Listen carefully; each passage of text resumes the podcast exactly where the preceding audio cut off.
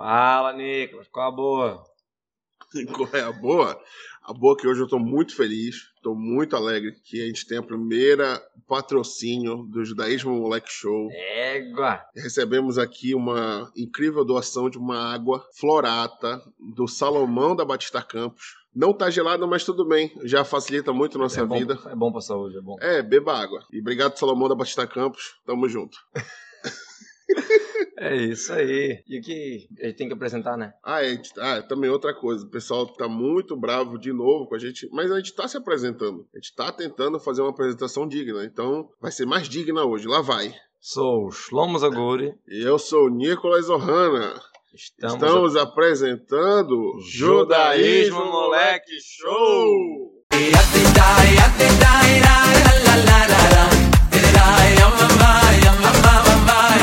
Foi agora. A digna agora, hein? Claro, com vinheta, com tudo. Pois, eu tô com uma pediu musiquinha. vinheta. É, tudo bem A que gente atende os pedidos dos nossos clientes, nossos ouvintes, essa Nossos é a verdade. clientes. Quem é que tá comprando esse negócio? Que eu não tô vendo dinheiro chegar aqui, não, hein? Ó, tô Ah, vendo da nada. Campos. Ah, tá, ufa. ufa, ufa, né? tá, tá ficando muito com o Rabino, cara. É, tô, tô vendo essa, essa taxa do Rabino tá meio alta, mas tudo bem. Shlomo, eu, eu vi um papo aí que é aniversário do Rebbe, segunda-feira. Isso, 120 anos do Rebbe. O cara, que? Como assim? Ele não já morreu? 120 anos de 11 de Nissan, no dia que o Rebbe nasceu. Tá, antes da gente falar disso, me explica aí. O que é o Rebbe? Por que o Rebbe? Rebbe, me explica. Tu quer que eu te explique mesmo em, em meia hora, 25 minutos? Não, se puder Rebbe? ser em 15, porque a gente já tem mais coisa pra falar, mas tudo bem. Cara, muito difícil explicar o que é o Rebbe, porque é um- uma coisa muito grandiosa. Mas não é uma novidade. Muita gente acha, pô, um rabado, Rebbe e tal. Sempre teve. Sempre vai ter. Tá? Nos livros, no Midrashim, Guemará fala assim: não tem uma geração que não tem alguém como o Moshe. Ponto. Toda geração tem um Moshe, tem um líder. Claro que as pessoas daqui a pouco vão reclamar que eu tô puxando sardinha pro meu lado, falando que o Rebbe, do Rabat, que é o Moshe, mas depois tu pergunta isso. Não, não, eu quero te perguntar agora, porque tem milhões de Hassidut, e por que, que o Rebbe que é o importante? Se a gente for olhar assim, na nossa geração a gente tem essa resposta mais clara do que nas outras gerações. Houveram, houveram várias gerações que tinham o líder da geração, mas ninguém nem sabia que ele era o líder da geração. O Murashi, Maimonides, outros assim que nem sempre tinha gente que odiava ele. Maimonides, por exemplo, teve gente que achou que ele era reformista, foi contra, mas o Maimonides era o grande líder da geração dele. Só que não ficou revelado de uma maneira tão clara. O nosso Rebbe, na sétima geração dos sete, sete Rebbes de Rabat, está mais claro do que nunca como ele é o Moshe da geração, pela influência, pelo impacto no mundo inteiro. É o único líder judaico da atualidade que se preocupa e impacta o mundo inteiro. Não uma comunidade, ou um Sefaradi, ou Ashkenazi, ou Litaí, ou Hassid. Não, todo mundo. Mas, mas tá, é porque eu sempre vi preconceito contra a galera do Rabada. Ah, eles são Rabada, ah, eles são, Mas tem mesmo. são pinói da cabeça, ah, não sei o quê. É, já é um pouco mesmo.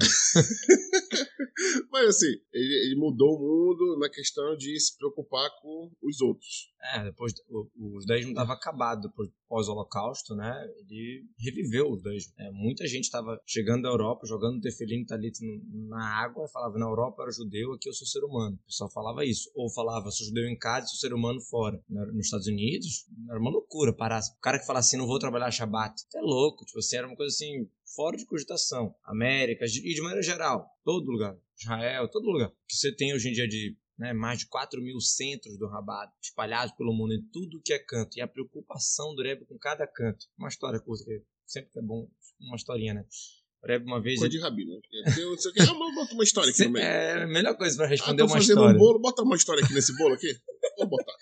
Melhor coisa, cara, melhor coisa. O nem- o nem tinha assumido ainda a liderança, né? O sogro dele estava vivo. E ele encontrou alguém no, no, no elevador. Cara, sabe aquele encontro de elevador de 10 segundos, 15? Ele perguntou como é que tá, o cara era da Nova Zelândia. Como é que tá, sei lá o que, sei lá o que. Perguntou se tinha mikve lá onde ele morava. O cara viajava pra lá pra, pra negócios. Nem era que ele viajava assim. Não era rabino, ele era religioso, mas viajava pra lá pra negócio. O Rebbe tava preocupado se tinha mikve na Nova Zelândia. Beleza. Passou um 20, 30 anos, não lembro exatamente. Esse cara veio pedir um vinho que ele distribuía, Kosher Brachá, depois a gente explica, talvez se dá tempo. É, após as festas, tinha um vinho da Avdalá, que era feito um vinho de Brahá. É só uma lei que existe quando se faz Brahá num copo. Casamento, por exemplo, tem o pessoal bebe depois do vinho. Então o Rebbe distribuía esse vinho. Aí o cara passou perante o Rebbe e o Rebbe falou pra ele: E aí, já tem mikve em Nova Zelândia? E lembrava do cara. Quer dizer, tudo é impressionado da memória dele, né? Uhum. Tipo, uau, quantas milhares de pessoas passavam, o cara encontrou uma vez no elevador, no encontro de 15 segundos, mas a, impress, a, a gente tem que se impressionar não com a memória, com a espatiuto, com o Reb se importar se tem mikve na Nova Zelândia ou não. Memória, beleza, vou te falar que é milagrosamente. Mas o Reb se importa se tem mikve na Nova Zelândia ou não. Mas, mas assim. Falei que a história era uma boa. É uma história sempre quebra um pouco.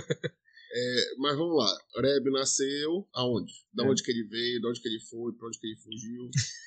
ok, provavelmente ele fugiu, né? Porque É, ele fugiu. tava na moda naquela época o judeu fugir, né? É, isso sempre foi, moda. Pois é, então. Não, o Reb fugiu na Segunda Guerra. Na Segunda Guerra o Reb fugiu. Mas, o- mas o Reb nasceu em Nikolaev, tem outro nome também, porque na Rússia é tudo assim, né? morre um rei, muda o nome da cidade. É, não sabia não? não sabia disso, Tem, não. tem, tem nome de acordo com tal rei, nome de acordo com o czar. Eu vou lembrar depois o, o nome. O nome. Não, mas ele nasceu na Rússia. É, Tá. isso. É russo. Gostava de vodka. Por isso que os Fabrenga tem tudo vodka, por isso?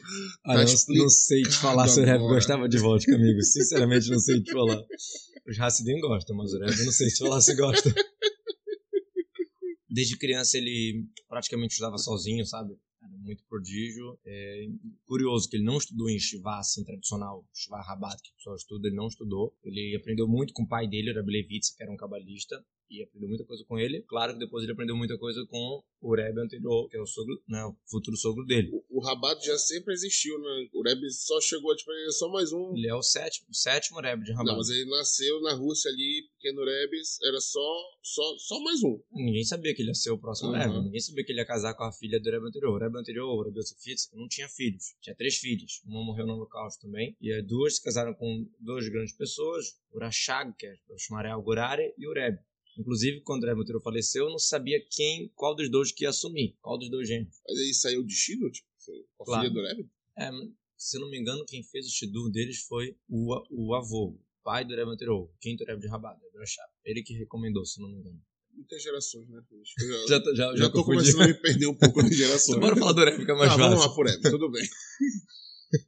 Aí ele, adolescência, foi crescendo na Torá, É, ele é. foi se destacando. Ele, ele recebeu o Semihá, né, que é aquela carta de rabinato de, de grandes, um dos mais famosos, o Rogachover, que é um, um gênio que diziam que ele era dez vezes um Einstein, pra você ter uma noção. Ele, ele, tinha, ele doía quando ele cortava cabelo, o Rogachover não cortava cabelo. Uma das explicações diz porque ele, que doía quando ele cortava cabelo porque ele não conseguia estudar naquele momento. Outra explicação fala que não, que o cabelo ele é o resto do intelecto, a barba é o resto das, das emoções. Então, ele- a cabeça dele era tão power que o cabelo tinha dor. A gente não tem dor quando corta o cabelo, mas ele tinha. Por isso que tinha um cabelão. O famoso, Rabi Yosef Rosen, da cidade de Rogachov. Ele é conhecido como Rogachover, é da cidade de Rogachov. Ele deu Semihá, deu documento de rabinato por Rebbe. Eles trocavam cartas só com fontes. O Rebbe mandava uma carta para ele com 30, 40 fontes. Aí ele respondia com outras 40, 50 fontes. Sem explicar o que, só um Eles só estavam ali. Guimarães tal lugar, Rambão tal lugar, tal livro, tá, tá, tá. Só trocava um carro assim, bem interessante. Cara, se a gente for falar da sabedoria do Rebbe,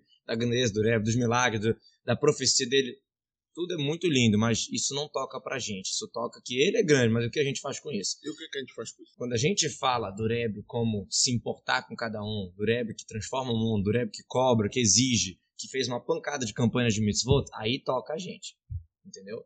Ficar falando só da grandeza dele, a gente pode ficar aqui 10 episódios falando histórias de milagres, de profecias, de sabedoria, coisas assim absurdas. Igual essa história da Nova Zelândia. A gente, vai ficar, a gente já pode ficar matutando aqui, uau, 30 anos depois ele lembrou do cara. Passou milhares de pessoas. Tem outras histórias, talvez eu guarde uma pro final assim pra terminar chocando. Mas, de novo, o principal é a gente aprender a seguir a ideia dele. A ideia dele, o legado dele, né, de, de todo judeu é importante, de olhar assim pro íntimo, de olhar pro interno, que cada judeu quer cumprir a Torá. Uma vez, uma vez veio um jornalista pro Rebbe, um israelense, meio assim, vamos chamar afastado, não sei qual é a palavra exata, não muito sintonizado com a Torá. Aí o Rebbe, aí o Rebbe, o Rebbe falou pra ele, olha, eu acredito que você acredita que eles acreditam. Quer dizer, o Rebbe-. Que? Peraí. eu, Eu acredito. que você acredita que eles acreditam. Porque o jornalista falava, tipo, pegava o lado negativo, falava mal do pessoal, não, o pessoal não quer cumprir nada, não quer saber de nada. Aí falava, eu acredito que você acredita que eles acreditam. Quer dizer, não só que o Rebbe acredita na força de cada um, o Rebbe acredita que você, judeu, deve acreditar na força do outro judeu. Hum, Buguei? Não é muito, muito elevado essa, essa fala aí pra mim, mas tudo bem. É, mas Tá, é elevado mas, mas aí, surge o Rebbe, aí ele virou Rebbe. Casando, casando, é, aí- a aí- Só virou Rebbe depois que o Rebbe faleceu. Pois é, aí ele virou Rebbe. Como é que ele. Porque tinham dois, né?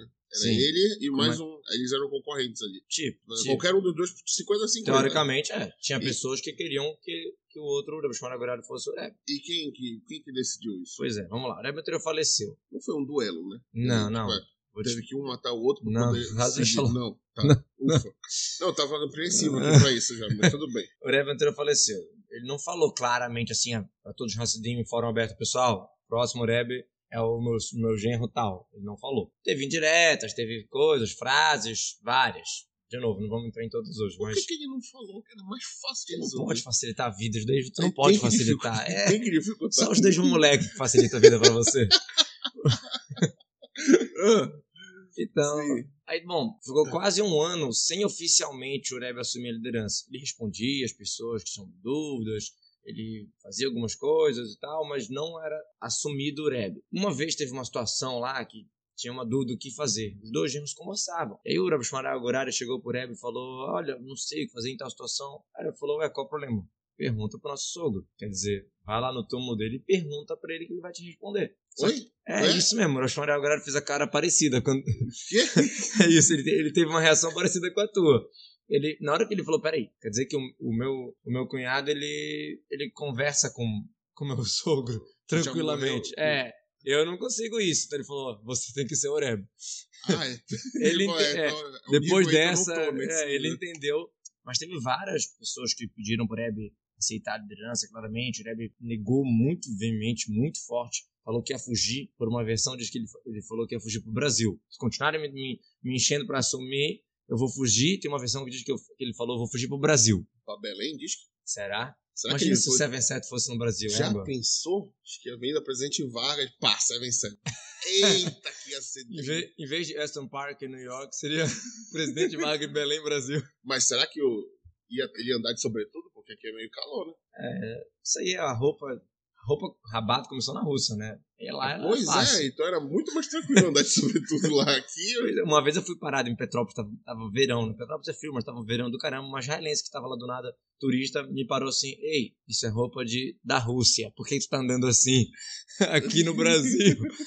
Aí eu falei: Já viu soldado em Israel andando sem farda? Ah, então é tipo uniforme. É a farda, é. Mas o Rebbe também inovou nisso, tu quer saber. Antigamente, todos os Hassidim usavam aquela capota o dia inteiro. Não só Shabbat, usava o terno comprido até o joelho. Não usava aquele terno curto. Terno curto era, era coisa moderna na época. E aí o Rebbe, ele queria parecer moderno pro mundo. Por que ele queria parecer moderno pro mundo? Porque ele não, ele não queria que as pessoas... Isso antes dele assumir a liderança, tá? É porque ele estava estudando Torá para valer para si. Ele não queria que as pessoas ficassem burilando ele, perguntando coisas. Então, ele usava um terno curto e andava com um jornal na mão para as pessoas acharem que ele, é, ele não é tão assim religioso. Ele quer saber de jornal, de, de moderno. Ele tá de- meio mundano. Isso. Mas na verdade era o mesmo jornal durante uns sei lá quantos anos. Então equivale a hoje o teu pai sair de camiseta por aí. É, tá, tá vendo, não sei se pra tanto, mas alguma coisa assim. Uma coisa mais moderna, assim. É um, Um um- bermudão. Não, é porque tu tá entrando em questão de senhudo, camiseta, bermudão. Ah, mas já- vamos, já, mas vamos falar, sei lá, um terno verde abacate. Não, não sei se é Terno moderno. verde, abacate. Tá quase o vai da van já. Se eu soubesse o que, que é isso, tava bom. Tu não sabe que é o vai da van? É, não, Shlomo. Tá, aí o Reb, beleza, ele virou Reb. E aí ele começou a mandar todo mundo pra fora. Vai-te embora, vai pra Índia, vai pro Brasil, É, vai, vai pros fins de mundo achar judeu, é Não foi de um dia pro outro, mas ele, ele desde o início falou, no primeiro discurso dele, Mamari, discurso profundo mesmo, discurso de Rebbe, é Mamari, ele falou que nós somos a sétima geração, a última do exílio, a primeira da redenção. E eu não tô aqui para trabalhar por vocês, vocês vão ter que trabalhar junto comigo. Eu sei que vocês não escolheram isso, de ser a sétima geração, mas, mas vocês Já são. tá aqui, então Isso, e a gente tem que trazer, um- exatamente, tem que trazer o Machia e, e eu, não tô- eu não vim aqui trabalhar por vocês, a gente vai trabalhar junto. Já, Esperto, esperto. já É. deu? Claro. Não jogou na costa dele, falou, vai todo mundo junto aqui nesse Ah, negócio. não é Se não vier, não é culpa minha. Não que ele não conseguiria, não conseguiria sozinho, mas a ideia é dar mérito para todo mundo participar. tinha que ter essa transformação. Porque para chegar a Mashiach, o mundo tem que merecer. O mundo tem que estar pronto. Não adianta um tzadik fazer Mashiach chegar, mas o mundo não, não se refinou. Que Machia é pro mundo, né? Pro tzadik. Para todo mundo, né? Inclusive, está escrito que para alguns tzadikim não existiu a destruição do tempo. Para Abisham Baruchai está escrito que ele não sentiu a destruição do tempo. Para ele, ele estava acima disso. Só que como para o mundo tinha, Sinal que mesmo para ele não era revelação total. E quando é revelação total é para todo mundo. Ele estava na porta, mas não tinha abrido a porta ainda. Para ele estava assim iluminando como se tivesse uma chia. Parecido. Não, não, é. não é. É, parece, mas não é. É, é mas não é 100%. Se é para ele, não é para todo mundo, é um sinal que não é. Tanto que tinha um tzadik que ele ia pra janela pra ver se o Mashiach chegou. Porque Ué, em que- casa ele sentia o Mashiach. Ah, é? Ele tinha que olhar pra rua pra saber se o Mashiach chegou ou não. Que doido. É. Tá louco. Mas tá, tudo bem. Aí mandou todo mundo achar judeu. Pois é, não foi de, de primeira. De primeira, ele já incentivou muito as pessoas a irem nas sinagogas, ali nos Estados Unidos mesmo, irem nas sinagogas para falar a palavra de Torá no Shabat, para incentivar. E aí o pessoal falou, poxa, dá, dá alguma ideia do que falar. E aí o Rebbe começou a falar as serrotas, os famosos discursos do Rebbe, que viraram muito famosos depois, né, que são muito usados. Começou inicialmente quando o Rebbe falou, olha, vocês têm que falar nas sinagogas. Aí o pessoal pediu, mas o quê? Querendo, né, querendo tirar alguma coisa dele. Aí ele começou a falar, e aí foi cada vez transformando em coisas mais grandiosas. Lá pra frente, alguns anos depois, começou realmente a mandar casais para vários. Né? Não foi assim, de repente mandou duas mil pessoas. Não. Você acordou de manhã, olhou assim. Sai daqui. Acho que eu vou mandar esse pessoal tudo passear. Bora, vai tu pra Índia, tu pra Argentina, tu pro Brasil. Uma, é, uma vez uma mãe de um, de um chalier que era. Acho que era no próprio Estados Unidos, mas era um pouco distante. Né? O cara estava acostumado a ficar ali no CVCF, escutando a palavra do Rebbe o tempo inteiro, os discursos dele, acompanhando ele tudo. E agora ele estava morando longe. Aí a mãe entrou por Rebbe e falou: Olha, meu filho tá com muita saudade, ele quer muito estar aqui e tal. Aí Rebbe falou: Querer, ele tem que querer estar aqui. Mas estar, ele tem que estar lá. Toma na tua cara. Hoje essa história. É assim, só né? Hoje pau, pau, assim, o negócio tá. mas, mas o que que é? Ele mandou caçar judeu e achar. Bora, galera, judeu aqui. Que que é? Por que, que ele mandou esse pessoal? assim, um resumo. Por, não, eu, eu quero saber por que, que tu tá aqui hoje. Essa é a realidade. É, cara, Agora Tá foi tá forte. pesado, Agora, agora eu vi que você que tu balançou aqui agora. É, eu, essa aqui, peraí. Tem que tomar uma água, me recompor. Valeu, Salomão do, do Bastar Campos pela água. Tá sendo muito útil. Falamos sobre Hatchakol.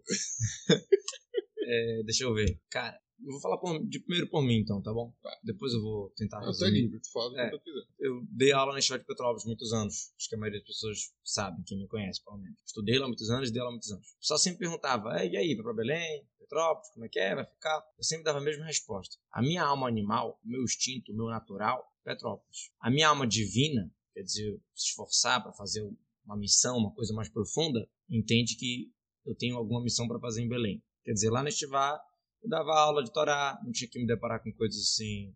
Realidade do mundo, vamos chamar assim. Assim, eu não precisava fazer o judaísmo moleque show. É, muito é, Judas de Moleque Show tá tranquilo, mas tem outras coisas assim que, que é um pouco mais. Então, é lidar com o mundo, essa, é- essa é a pura verdade. Ah, tu tá lá no espiritual, tu tá ali no, no reduto, tu tá ali, sei lá como chamar, um retiro espiritual. Claro que tem que lidar com educar os jovens e tal, mas eu muito tranquilo. Então, por mim, eu, por mim, podia ficar lá mais de 10 anos tranquilamente, estudando Torá, ensinando Torá, e é isso. Tava feliz da vida. Mas eu entendi desde sempre que eu, que eu tinha uma missão aqui. Desde pequeno, na verdade, eu já tinha entendido, já, já tinha entendido isso, né? Não, não sou tão burro.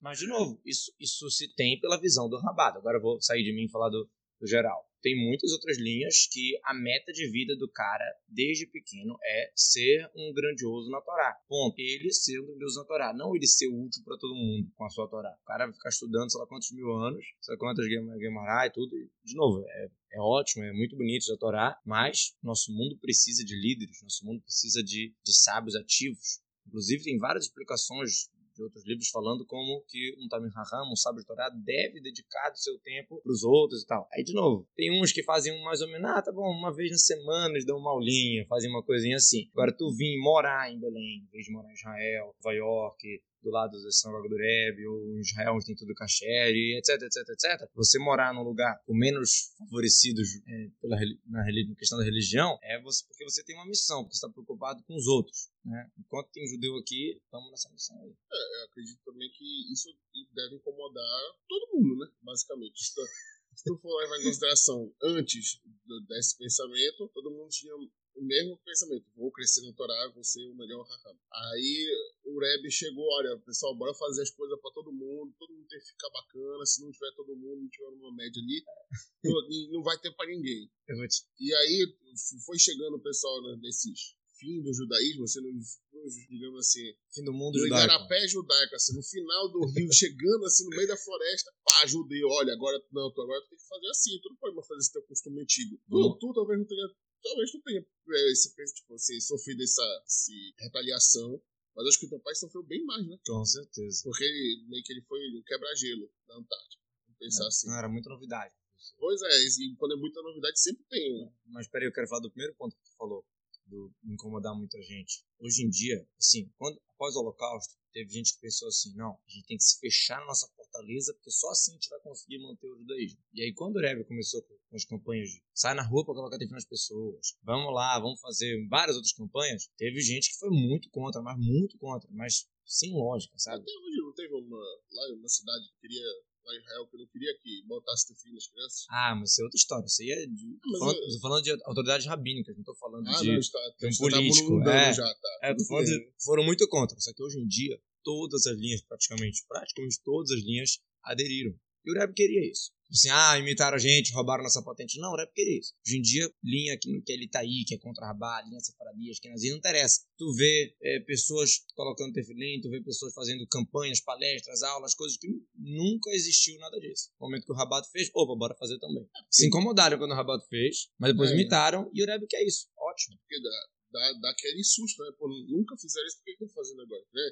Nunca fizeram um, um podcast com de judaísmo descontraído. É, dessa maneira Ah, totalmente como assim aleatória. ouvir o negócio? Não, não tem nem porquê. É, não tem realmente. fim, não tem início, né? É, Pô, os nossos três ouvintes já de- devem ter pensado nisso uma vez. Mas tudo bem. Ah, você pode pensar, pô, tefilim? Não, tefilim tem que botar às sete da manhã na sinagoga. Se você perdeu a reza, você não pode botar tefilim. Não, o quê? Botar tefilim de, de regata, de sei lá o quê, quatro horas da tarde? Cara, é óbvio que botar tefilim às sete da manhã na sinagoga é o correto. Mas é muito melhor o cara botar quatro horas da tarde é de regata do que não colocar. Depende de como você pergunta. Rabino, pode colocar tef- tefilim de regata? É uma pergunta. Pode estar de regata quando coloca tefilim? É outra pergunta. Entendeu? A resposta da primeira é sim, a resposta da segunda é não. Tá de regata e quer colocar tefilim? Coloca, porque é melhor do que nada. Agora, tu vai colocar tefilim, é pra ficar de regata? Não, melhor não. Aí vai do bom senso de cada um. Ah, entendi. É, não, porque realmente esse, esse esquema de, de entrar com alguma coisa nova, ela Assusta. né, assusta. Mas uma coisa que mais me assusta é que papo é esse de carta por? E aí, Como é que eu vou mandar uma carta? Pra onde? Pra onde que eu vou mandar? Eu não tô, eu não tô no nível do Hebe pra falar com o Mo. Como é que eu vou falar com o meu sogro que já morreu? Não, não tenho como. É. E aí eu vou mandar uma carta por Hebe e ele ainda vai me responder. Que negócio é esse? É uma boa pergunta, mas não dá tempo de responder, não. Já passou da cota, senão o pessoal reclama que tá muito comprido e tal. Mas como é que. Na próxima, na outro, outro episódio, vai ficar com a pergunta. Ah, Até agora tá com a pergunta. Você, ouvinte, que tem perguntas interessantes, manda pra gente também, que a gente Você que tá falando, você ouvinte que tem pergunta interessante, manda por Hebe. É uma ideia também, mas se quiser mandar pra gente, a gente pode ajudar a mostrar o que, que o Reb iria responder sobre essa pergunta. Ah, e- ah, uma coisa que eu lembrei aqui, é, o pessoal reclamou muito que a gente não dá tchau. Então bora dar tchau? Bora dar tchau. Tchau. Tchau.